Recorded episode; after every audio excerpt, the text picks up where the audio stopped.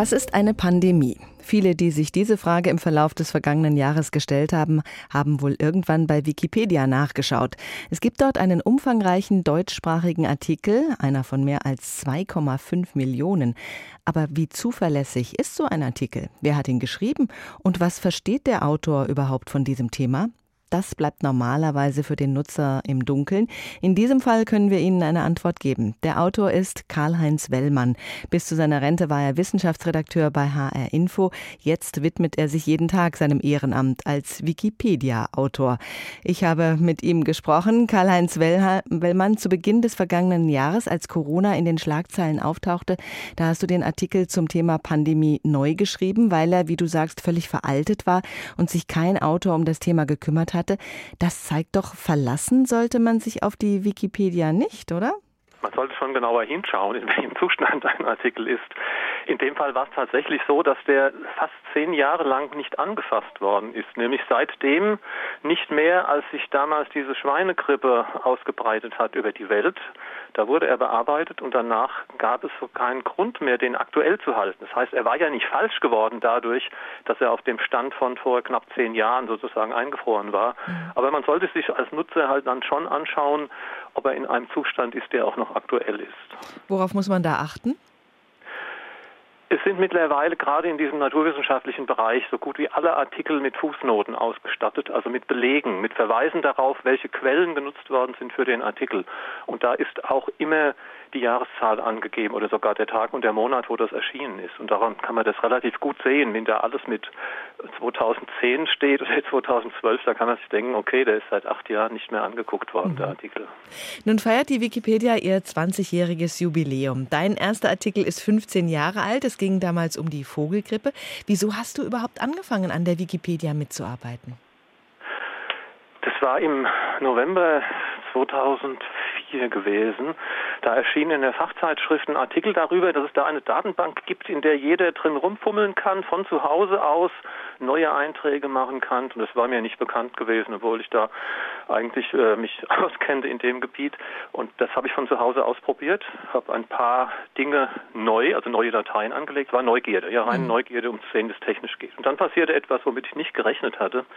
Einer meiner Artikel, den ich neu geschrieben hatte, der war offensichtlich für Schulen relevant. Jedenfalls passierte es, dass er vormittags von Schülern vermutlich verunstaltet wurde mit irgendwelchen Blödsinnseinträgen. Das hat mich geärgert, da hatte ich Zeit reingesteckt gehabt. Ja, und dann habe ich das halt immer mal wieder kontrolliert, dass da kein Unsinn steht. Ja, und so ist mir dann hängen geblieben im Laufe der Zeit. Das Prinzip der Online-Enzyklopädie ist ja die Schwarmintelligenz. Jeder kann mitmachen und auf diese Weise entsteht dann das bestmögliche Ergebnis. Das ist jedenfalls die Idee. Aus deiner Erfahrung, funktioniert das wirklich? Schließlich hat nicht jeder Autor einen so einschlägigen beruflichen Hintergrund wie du.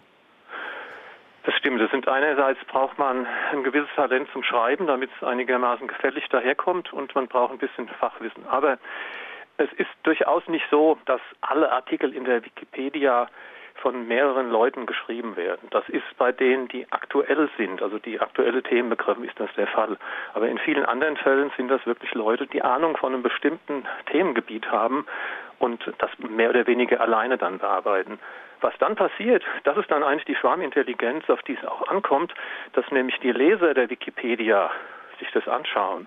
Und auch darunter sind natürlich immer wieder mal Leute, die sich auskennen mit einem Thema mhm. und die deswegen dann Anmerkungen machen können auf den Diskussionsseiten zum Artikel, dass da ein Fehler drin ist, dass man was ergänzen könnte oder selbst sofort was reinschreiben. Und das ist eigentlich das, was die Schwarmintelligenz ausmacht, nämlich die Kontrolle der Inhalte durch die Leser. Eine immer wiederkehrende Kritik ist, dass es Versuche interessengeleiteter Einflussnahme gibt, bei politischen Themen zum Beispiel. Kannst du ausschließen, dass es in deinen Artikeln dazu kommt? Wissenschaftlichen Themen wie Corona und Pandemien, die du zurzeit bearbeitest, haben ja auch manchmal einen politischen Aspekt. Das stimmt. Also man muss sich schon bewusst sein, dass dort auch Interessenlagen reinkommen. Das können Pharmafirmen sein, die ihre Medikamente gern bewerben wollen. Das können auch einfach nur Leute sein, die eine Internetadresse, also irgendeine Internetseite betreiben und die der Meinung sind, das müsste jetzt nun eingebracht werden. Und es sind häufig leider auch Verlage, die in Artikel dann ihre Bücher versuchen einzutragen, obwohl die für die Artikel keine Rolle gespielt haben. Also diese Einflüsse gibt es. Die gehen bis hin zu Politikern, die ihre Referenten haben, die ihre Sachen eintragen, was grundsätzlich nicht schlimm ist, wenn es sachlich einfach korrekte Teile sind und nicht irgendeine Lobhudelei dann damit verbunden ist. Der Einfluss der Wikipedia ist immens. Wenn wir was wissen wollen, dann schauen wir meistens zuerst dort nach. Was müsste aus deiner Sicht verändert oder verbessert werden, damit die Wikipedia auch wirklich eine verlässliche Quelle ist?